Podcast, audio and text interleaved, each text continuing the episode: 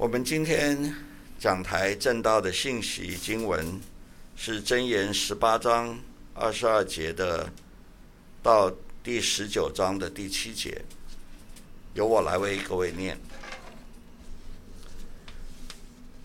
十八章的二十二节，得着贤妻的，是得着好处，也是蒙了耶和华的恩惠。贫穷人说哀求的话。富足人用威吓的话回答，滥交朋友的自取败坏，但有一朋友比弟兄更亲密。二十九章的十九章的第一节，行为纯正的贫穷人胜过乖谬愚妄的富足人。心无知识的乃为不善，脚步极快的难免犯罪。人的愚昧，请拜他的道，他的心也抱怨耶和华。财物使朋友增多，但穷人朋友远离。作假见证的必不免受罚，吐出谎言的终不能逃脱。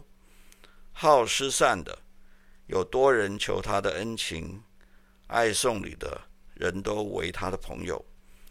贫穷人弟兄都恨他，何况他的朋友更远离他。他用言语追随，他们却走了。今天为我们证道的是本堂的谢荣生牧师，他证道的题目是“友谊与财富”。请谢牧师。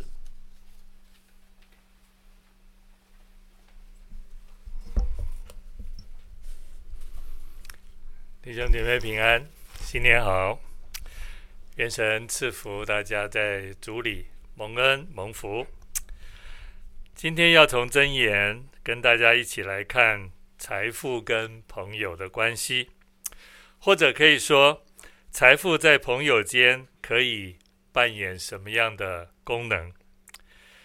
钱财在我们的生命当中可以很有意义的被使用，使我们成为一个丰富。满足的人，但是钱财也可能变得在我们生命中虚空，没有意义，甚至对我们产生非常负面、非常不好的影响。还记得工长老跟我们分享财富说，那是我们支配财产的能力跟权柄，所以如何支配财富，这是我们。生命当中不可缺少的智慧。想一想，在圣经里面有三处的经文提醒我们要非常谨慎的来看待财物。第一，圣经告诉我们钱财是虚无的，是留不住的。箴言二十三章第四节到第五节，圣经说：“不要劳碌求富，修仗自己的聪明。”你岂要定睛在虚无的钱财上吗？因钱财必长翅膀，如鹰飞向向天飞去。钱长翅膀啊。第二，钱财是不义的啊，这是我们和合本的翻译，NIV 的翻译是钱财是属世的。路加福音十六章，耶稣对门徒说。我又告诉你们，要借着那不义的钱财结交朋友。到了钱财无用的时候，他们可以接你们到永存的帐目去。耶稣说，钱财是属世的，也就是有一天钱对我们一点意义都没有。第三，钱财是无定的，是会浮动的。这个无定是会浮动、会改变的。保罗对提摩太说：“你要嘱咐那今世富足的人，不要自高，也不要倚靠无定的钱财，只要倚靠那厚赐百物给我们享受的神。”保罗提醒提摩太要教导众人，不要依靠那无定的钱财，因为捉摸不定，钱财靠不住。不过在箴言里面也有一些教导，相对把钱财看得。呃，可以跟智慧，可以跟聪明，可以跟呃，敬畏神、爱心、美名、恩宠这些非常美善的事物放在一起啊。这第一处在箴言第八章十到十一节，圣经说：“你们当受我的教训，不受白银，宁得知识胜过黄金，因为智慧比珍珠更美。”一切可爱的都不足比较。从箴言的角度，它不是贬义财富，它乃是把财富跟这些属灵的事物来做一个比较。相对，在对属灵的事物当中，财富就变得较为次之了。第二处在箴言十六章的十六节，得智慧胜似得金子。选聪明强如选银子。第三处在箴言二十二章第一节，美名胜过大财，财富的财，大财，恩宠强如金银。从箴言这些教导，呃，我们就可以被提醒，我们要追求生命的丰富，胜于追求钱财的富足。毕竟钱财是留不住的，是属世的，也是靠不住的。跟朋友打交道，跟朋友交往，难免有的时候是跟金钱有关，这是我们无法讳言的。箴言里面第一个就提醒我们，跟朋友啊打交道要注意一件非常重要的事情，要非常谨慎。在箴言的第六章一到三节。圣经说：“我儿，你若为朋友作保，替外人击掌，你就被口中的话语缠住，被嘴里的言语捉住。我儿，你既落在朋友手里，就当这样行，才可救自己。你要自卑，去恳求你的朋友。”这是六章一到三节。其实，在箴言里面还有其他好多出处。在提醒我们，你要为人的债务做担保的时候，你要非常的谨慎。其他的出处还包括为外人作保，必受亏损；恨恶击掌的，却得安稳；在邻舍面前击掌作保，乃是无知的人。谁为生人作保，就拿谁的衣服；谁为外人作保，谁就要承担，不要与人击掌，不要为欠债的作保。作保就是替人承担债务，击掌就好像今天我们你签名盖章，你愿意确定承担作保的这个手续，你要跟人击掌，为人承担债务。圣经说这是一个愚昧的行为，甚至圣经直接说不要为欠债的作保。圣经形容你为人作保，等于就是你把自己交给朋友来控制，你要成为朋友的奴隶，当然你也会变成债务的奴隶。在我很年轻的时候，我不懂，我把我自己一个银行的账户。借给我的朋友来使用，这件事情给我找了非常非常多的麻烦。后来我只好自己跟朋友说：“我的账户不借你了。”我就去银行去更换了我的硬件，我拒绝这个朋友再使用我的账户。各位，我年轻的时候不懂，非常的愚昧。我有一个朋友。他的父亲年轻的时候为他的一个好朋友作保，可是他的好朋友就没有办法来清偿这个债务，后来连累他，让他自己的财产也被查封，甚至还不够去清还这个债务。几十年的时间过去，银行也没有再过问这件事情。朋友的父亲年迈了。他的子女也非常的孝顺，就转了一大笔钱给了父亲，存到他银行的账户。结果没想到转进银行账户的钱一下子就被银行查封走了。因为几十年前这位父亲为人作保的债务还没有清偿完毕，银行追债追了几十年，直到他的父亲过世为止。也可以说，他的父亲为了他年轻的时候为人作保所承担的债务，跟了他一辈子。经文虽然在强调不要为朋友、不要为外人，甚至为外女作保，那请问为亲人、为家人就可以吗？当然，如果你愿意为你的家人承担债务，那真的一点都没话说。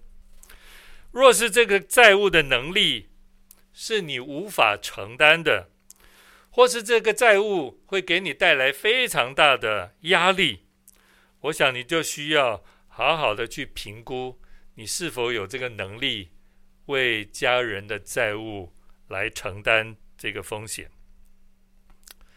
圣经提醒我们，如果你已经为人作保，你不了解，你已经为人作保，那真言说你要立刻想办法脱离这个作保的网罗。不要延迟，一点都不要耽误这件事情。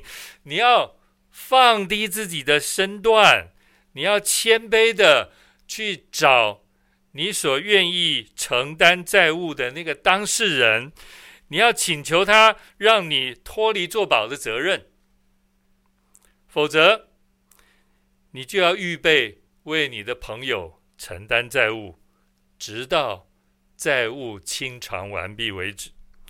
甚或有可能像我那个朋友的父亲，终其一生，他都没有办法去清偿他的债务。我们跟朋友之间的友谊，这是圣经提醒我们第一个非常重要的原则。其次，我们要善用神给我们的财富来结交朋友。你有没有发现有钱人比较容易交朋友。我们在座有同工在点头。箴言十九章第四节说：“财物使朋友增多，但穷人朋友远离。”这个说的让我们非常有点心寒啊。朋友的数量会因为你的财富、权势，甚或社会地位的变化而自动改变的。我们都不期待有这种现象的发生，但是它越是一个，又是一个事实。箴言十四章二十节又说：“贫穷人连邻舍也恨他，富足人朋友最多。”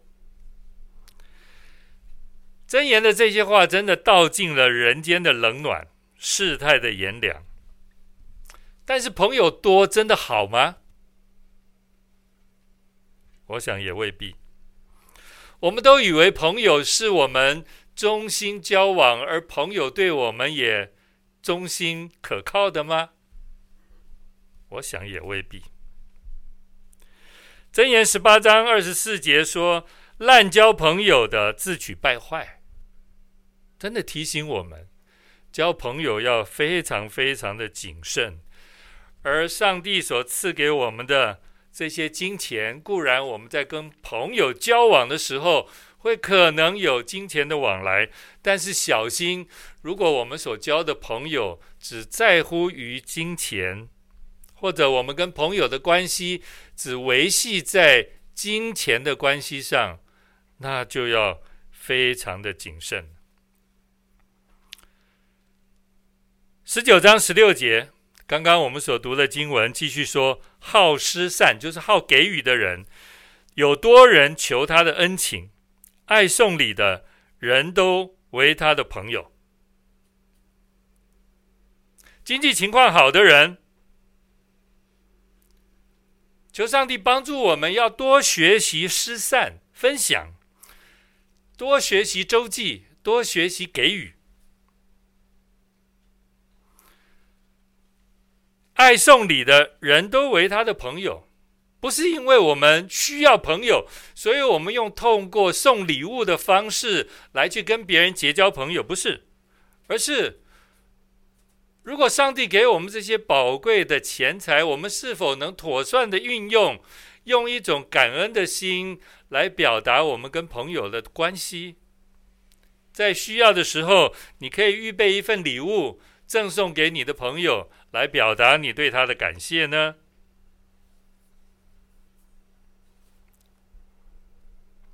在年前，我收到一张卡片。这张卡片是三个姐弟写的。这张我收到这张卡片，我就就让我去想起他们的父母亲。他们的父母亲现在在天家，而这张卡片就连接了我们跟这个家庭的关系。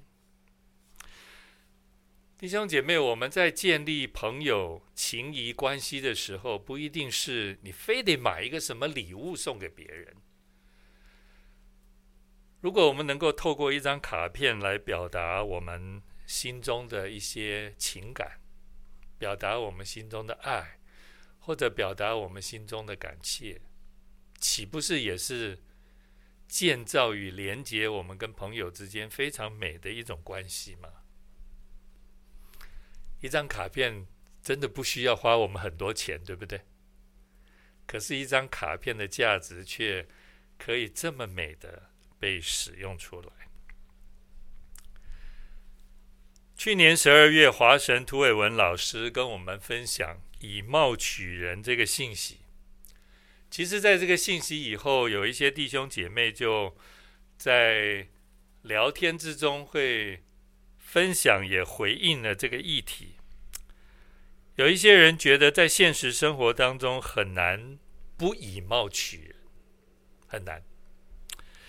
也就是在现实生活当中，我们很难根绝屈富弃贫，就我们很容易就屈富弃贫，会有这个现象。虽然我们都明白啊，圣经有非常多的教导，像箴言十五章十七节，圣经说吃素菜彼此相爱，强如吃肥牛彼此相恨。这个我们都理解。我们宁可过得清贫一点，家人和睦一点，或者弟兄姐妹更多的彼此相爱一点，比我们平常吃什么都好。箴言第十九章第一节：行为纯正的贫穷人胜过乖谬愚妄的富足人啊！这我们也都非常的理解。但是，如果我们自己真的身处在贫穷当中，我们期不期待自己能够努力追求财富？期待的，期待。可是，当我们努力追求财富的当中，我们会不会牺牲牺牲道德底线？或者牺牲我们处事的原则跟标准，在这个社会当中，其实有的时候我们为了追求财富，或者我们为了财富与人交朋友，其实我们会牺牲很多的价值。真的求上帝拦阻我们，求上帝帮助我们，不要落入在为了追求财富。和为了与人结交，我们要牺牲圣经的原则或者为人处事的标准。上帝赐给我们财富是要帮助我们结交真实的朋友。我们老家有一句话说：“你不要去结交那些虚头巴脑的朋友。那些朋友他其实只想在我们身上得着利益。”真正的朋友，有的时候比亲兄弟还亲。刚刚龚长老带领我们读的圣经十八章二十四节，有一朋友比弟兄更亲密。龚长老也念了约翰福音的那段耶稣称我们为朋友的经文。朋友是没有隐瞒的，各位，耶稣称我们朋友，他这个朋友的基础是建立在他为我们舍命。而他说，他对我们毫无隐瞒，父所告诉他的事情，他没有一句保留的不告诉我们。这是真正的朋友。如果耶稣把朋友的定义定义为这样，那我要想我自己，我也要请弟兄姐妹想一想，这是我们朋友的定义吗？可能不是。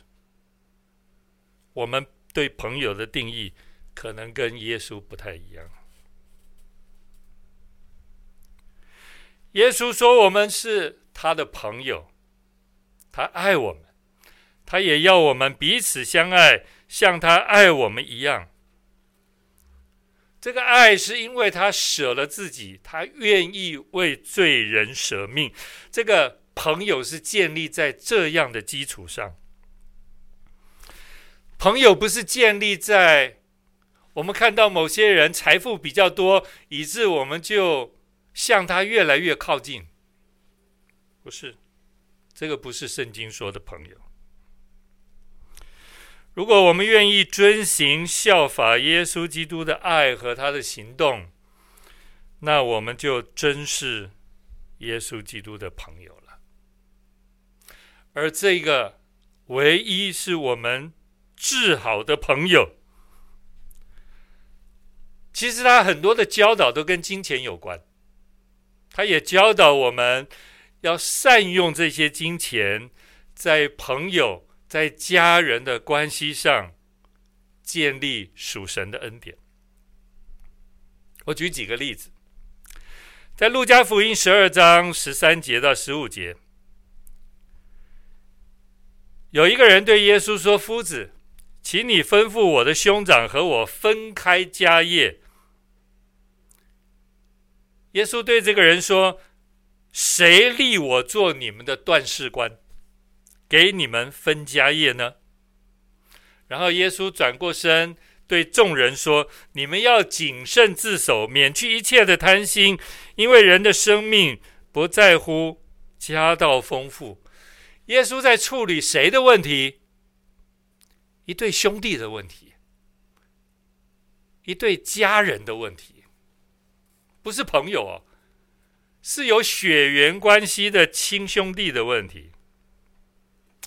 耶稣讲完了这个，耶稣呃谈完了这个事情，其实他又立刻讲了一个无知财主的比喻。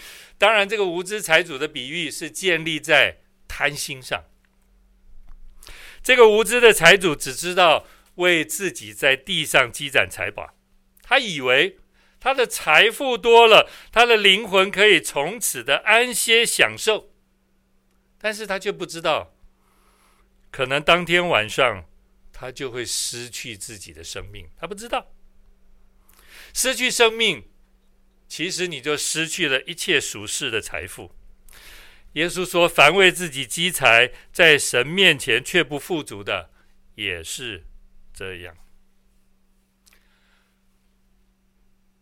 这样的事情，好像我们在社会上听到的，其实蛮多的。弟兄姐妹，可是这样的事情在教会里面会不会发生？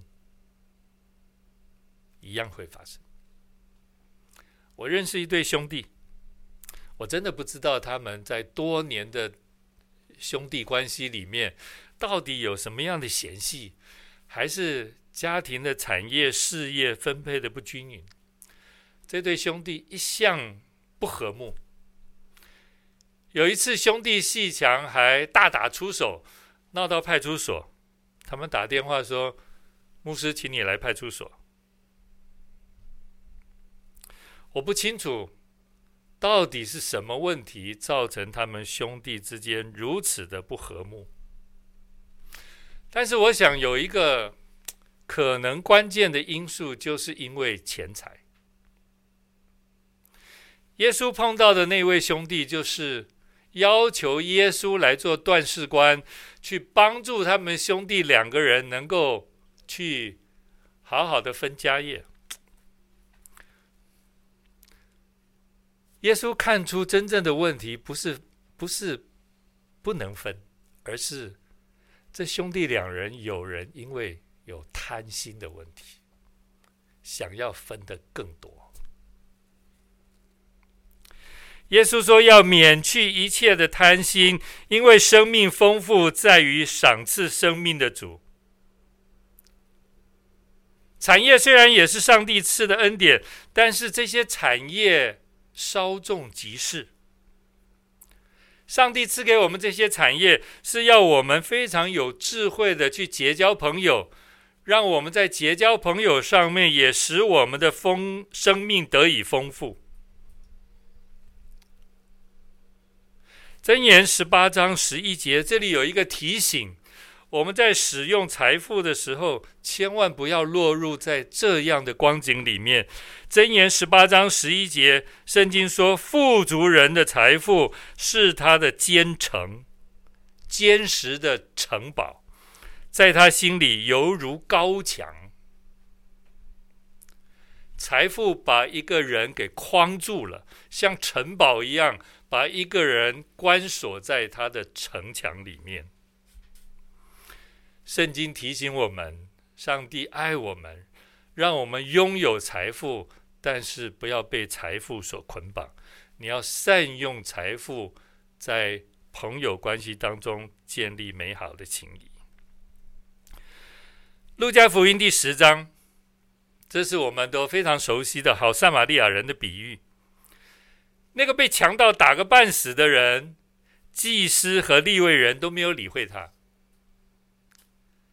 但是却被一个犹太人所嫌弃的，甚至敌对的一个撒玛利亚人经过，对他动了慈心。这个撒玛利亚人为他消毒、包扎伤口，扶他骑牲口去到旅店，还拿出银子来，拿出他的财富来为他操办这一切的需要。